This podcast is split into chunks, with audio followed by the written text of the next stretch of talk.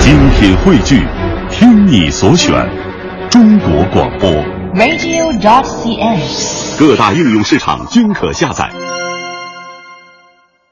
各位听友，欢迎您收听孔子学堂节目。那今天呢，我们还是和杨立慧教授就聊一聊我们始祖之一炎帝的相关故事。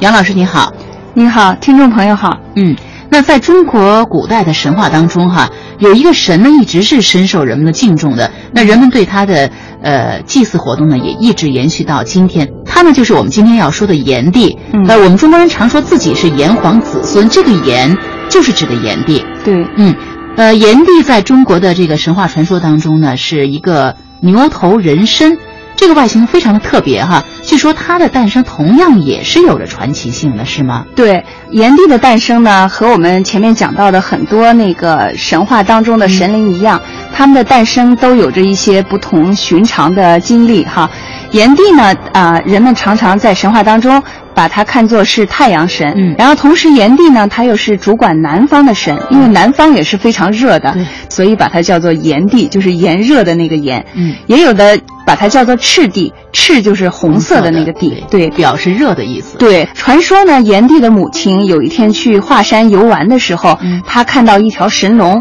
然后身体就马上有反应，就是我们前面讲的这种感生哈，嗯身体对有感应，然后回来以后呢，她就生下了炎帝。嗯，就像伏羲的母亲因为呃踩了这个雷神的脚印而感应怀上了伏羲一样，看来圣人或者神的出生很多都是由这个感应神灵来没错决定，的就是他们的出生和我们这些凡夫俗子的出生是不一样呃不一样的。它不是由于男女两性的结合嗯，它是由于母亲的身身体感应了外面某种因素的呃刺激嗯，然后妈妈怀孕了以后嗯就生下生下了了这个这个神不同或者寻常圣人的一个神灵或者是圣人。嗯嗯，据说这个炎帝诞生的时候呢，当时还有异兆出现啊，哦叫做九井自穿，哦也就是说当时一下子出现了九口井，嗯而这九口井呢是非常不同寻常的，嗯这九口井是彼此相连的。哦如果你到一口井里去汲水呢，其他八个井里的水就会自然的涌动，好像就是哦它们是连接共在同一起波一动样。的啊，对对对，所以是自穿。对，这个是炎帝诞生的时候的一个不同寻常的一个征兆征兆，嗯对，是一个吉兆哈。对就说有大圣人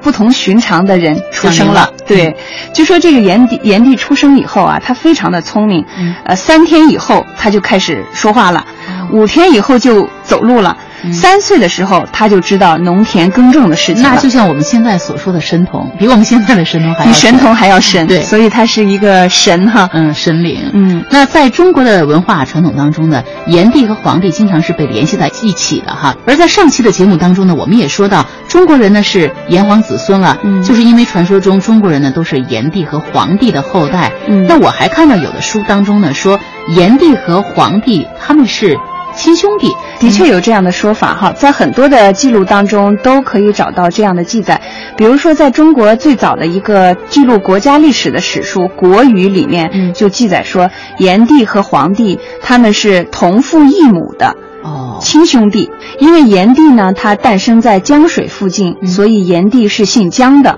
嗯皇帝出生在积水附近，所哦所以以他姓姓姬姬。哦对，这样所以姬和姜这两姓啊、被认为是中国最古老的姓氏。呃，说到这两个姓氏的由来哈，杨老师，我在这里想请教一个问题哈。嗯，那这个问题呢，可能也是一些听众朋友很想知道的。嗯那你看这两个姓都是从女字旁，嗯，呃，好像有一种说法是，那个时代的中国呢还属于母系社会，或者说还是以母为贵的，嗯是不是这样的？啊、有这样的说法，有的嗯学者就认为，在当时呢，是圣人是只知其母不知其父，哎所以他们敢生呢，就是他不知道父亲是谁，嗯他只能是说我只知道生我的这个妈妈是谁。所以当时人们认为有这样一个时代呢，是女性为主。这些女性呢，不仅在她们的日常生活当中，她们是主要劳起重大作用动，的对她们嗯起着重大作用，她们也决定着呃这个社会里头的重大的事情。然后女性在那个时代里头是占据着很重要的位置的。嗯，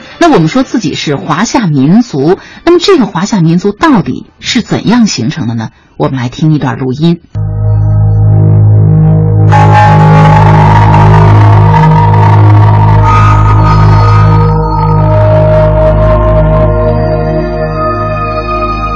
华夏民族的形成。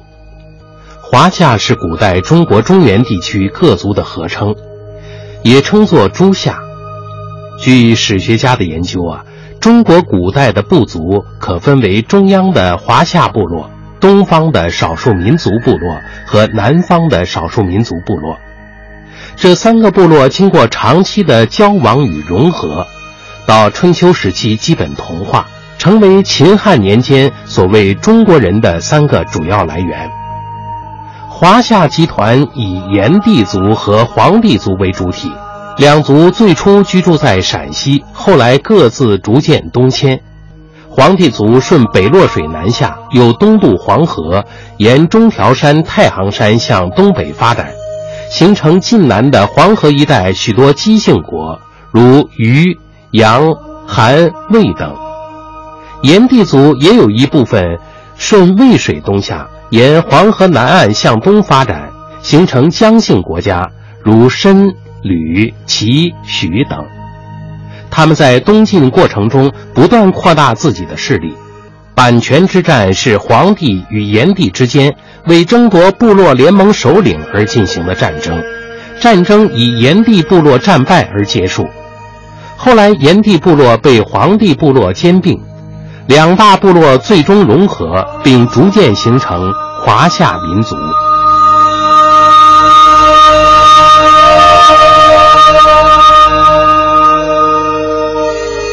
啊，原来华夏民族的形成是一场叫版权之战的战争，呃，跟它有着密切的相关的哈。那么这场呃版权之战到底是怎么回事呢？关于这场版权之战呀，有一些史书当中有所记录。啊，据说当时在黄河流域就有两大部落，炎帝和黄帝就分别是这两大部落的首领。嗯，黄帝部落的势力呢越来越强大，他就开始逐渐征服在中原地区的啊、嗯呃其他的一些部落。嗯后来呢，呃，终于这亲兄弟俩哈、嗯开始在阪泉一带。阪泉这个地方呢，呃，说法不一，有的就说到它是在呃今天河北涿鹿东南这一带地方，那也有说是在现在的山西运城附近，对，有不同的呃嗯说几法种。说法，，对他们就呃，在这个版权这个地方呢，就展开了一场激烈的战斗哈。嗯据说是血流飘户，血流成河对，然后都能把葫芦啊什么都这些飘都起来能飘起来，所以战争是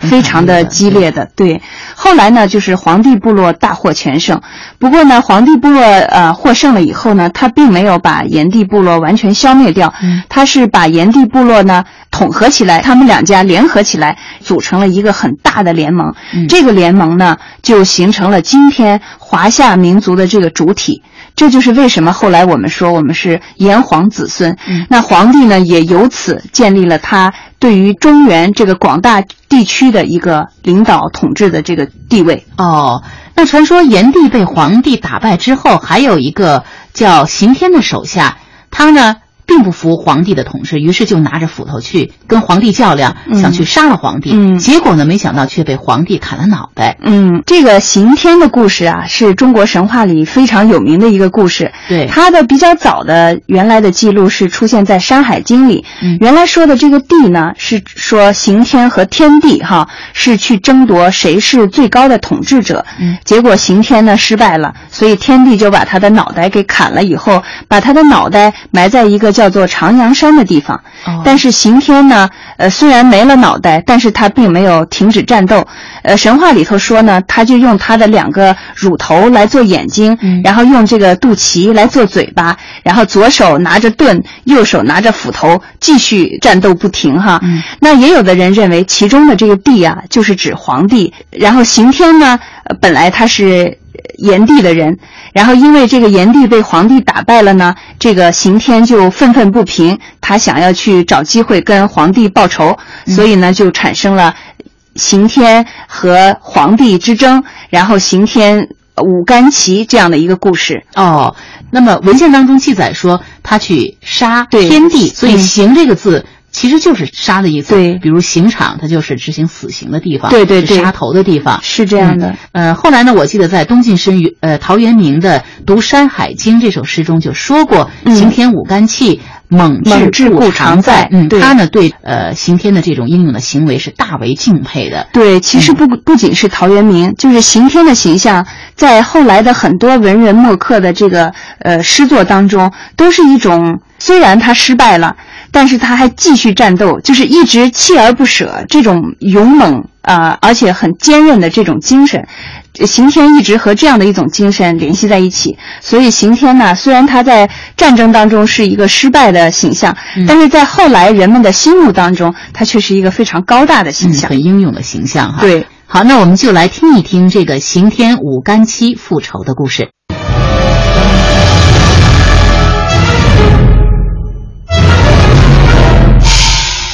刑天复仇。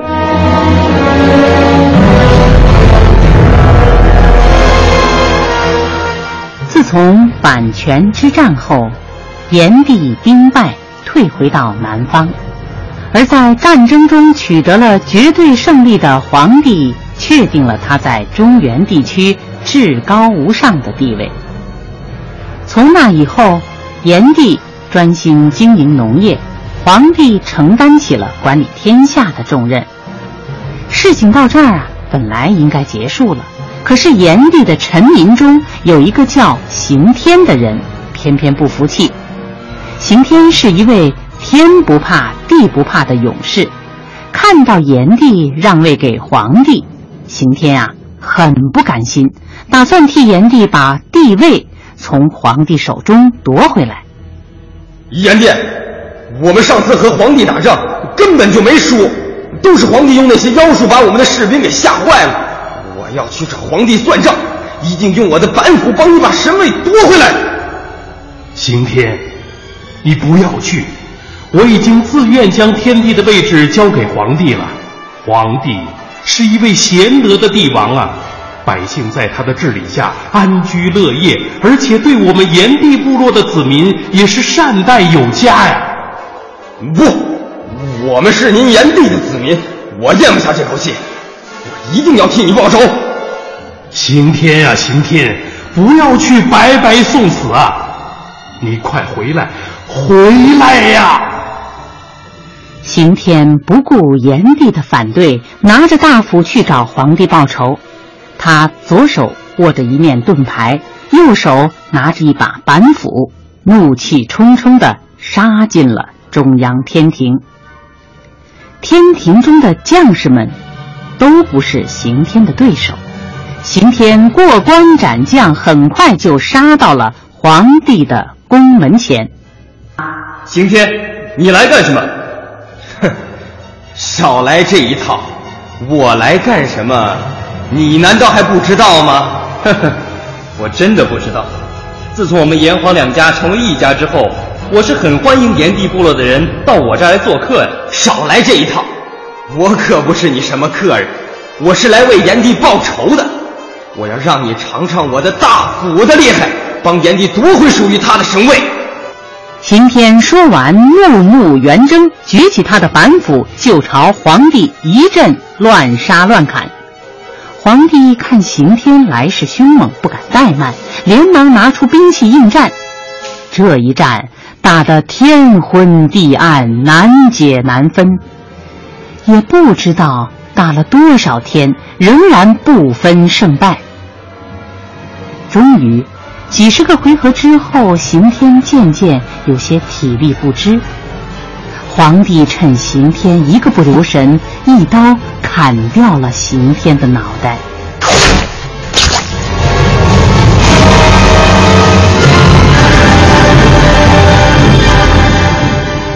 刑天掉了脑袋之后，仍然不肯停下来，他干脆用两只乳头当眼睛，用肚脐当嘴巴，左手拿着盾牌，右手挥动大斧，继续战斗。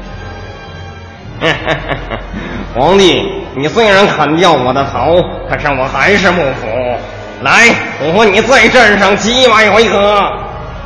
皇帝看到刑天这样神勇，不由得心中升起敬佩之情。他不愿意再打下去，他双手捧起刑天的脑袋，将这位壮士的头颅安葬在炎帝诞生的长阳山下，并对着刑天的坟墓恭恭敬敬地鞠了三个躬。后来，人们敬佩刑天的勇猛，也把刑天尊称为战神，颂扬他虽然失败，仍然战斗不止的精神。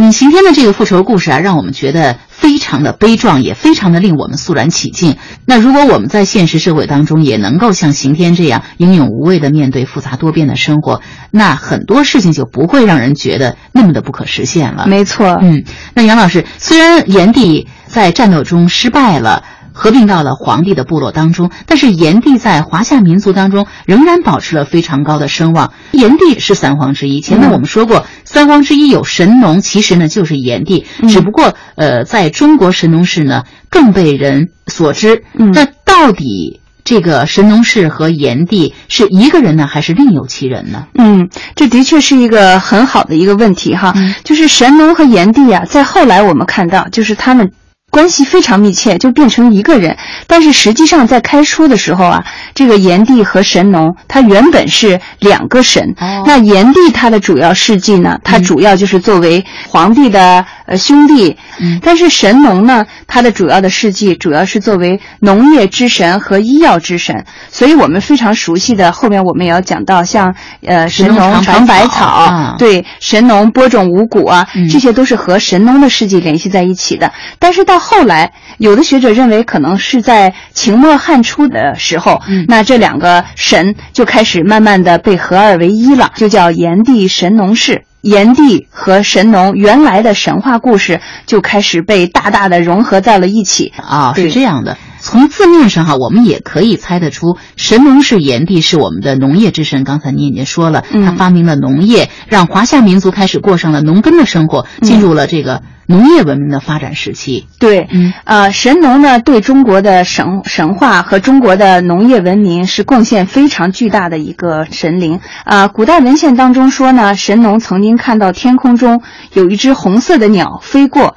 然后这只鸟的嘴里呢叼着一株那个禾苗，嗯然后当这个小鸟从天空当中飞过去的时候，禾苗上的那个谷穗就落到了地上。于是炎帝呢，他就把这些落在地上的谷穗儿收起来，种在田里。后来呢，就从田里长出了又高又大的谷子。嗯这种谷子呢非常神奇，就说它吃了以后啊、不但可以充饥，就是人们不但不饿，不饿了而且还可以长生不老。哦，那炎帝呢，他就把这个谷子呃栽培的技术传授给人们嗯，这样人们就开始了农耕，就是从此以后，人们才开始有了足够的食物啊、在这个现代的民间神话里啊，关于炎帝神农发明。播种啊、创始农业的故事非常非常的多，嗯可以说是家喻户晓、妇孺皆知嗯哈。也就是说，人类开始有了固定的居所了，开始了这个日出而作、日落而息的农耕生活了。嗯是从炎帝神农氏开始的。对，那还有一些很有趣的故事，比如说，在四川巴县地区流传着这样一个神话：在上古的时候，有一场很大的洪水，嗯然后这个洪水呢，呃，把人间的很多东西都毁灭掉了。然后那时候也没有谷子，人们也不知道该怎么样重新可以开始播种嗯谷穗儿。然后只有一只狗的这个尾巴上面呢，还沾了很多的那个谷粒儿。于是神农呢，他就把那个狗尾巴上的谷粒儿拿下收来，集起来然后再把它播种下去。但是这个播种出来的谷子呢，全都是空的。这个神话故事里说呢，正好和他的妻子一起在看那个田里的空壳，就很着急。然后他就想了一个主意，跟他的妻子说：“你能把乳汁挤一点在那个空壳里头嗯吗？”然后他的妻子就同意了。于是呢，他就把他的乳汁呢挤了一些在那个空壳里头。从此以后呢，就是谷子长出来之后就开始结实了。通通过过这母种汁的这啊女种性的哺育对，为什么人说五谷杂粮哈、非常有营养，就是因为嗯它啊是跟这是个来的是神农的妻子的乳啊，汁，乳汁对，呃、哺来育来哺育来过变的成，的，嗯对对，嗯，那呃，说到这个炎帝，也让我想到传说中炎帝的这个形象是个牛头人身哈、对这也许和他发明农业可能是有关的。嗯因为呃，对于古代的农耕来说呢，牛就是非常重要的一个农耕工具对工具。对而炎帝自己也发明了最早的农业工具，叫耒耜耒的，耜对，也就是我们今天还能看到的像犁那样的一种呃耕田农具的工总具称。对嗯，嗯那传说炎帝发明耒耜啊，还有一个小故事，我们来听一下。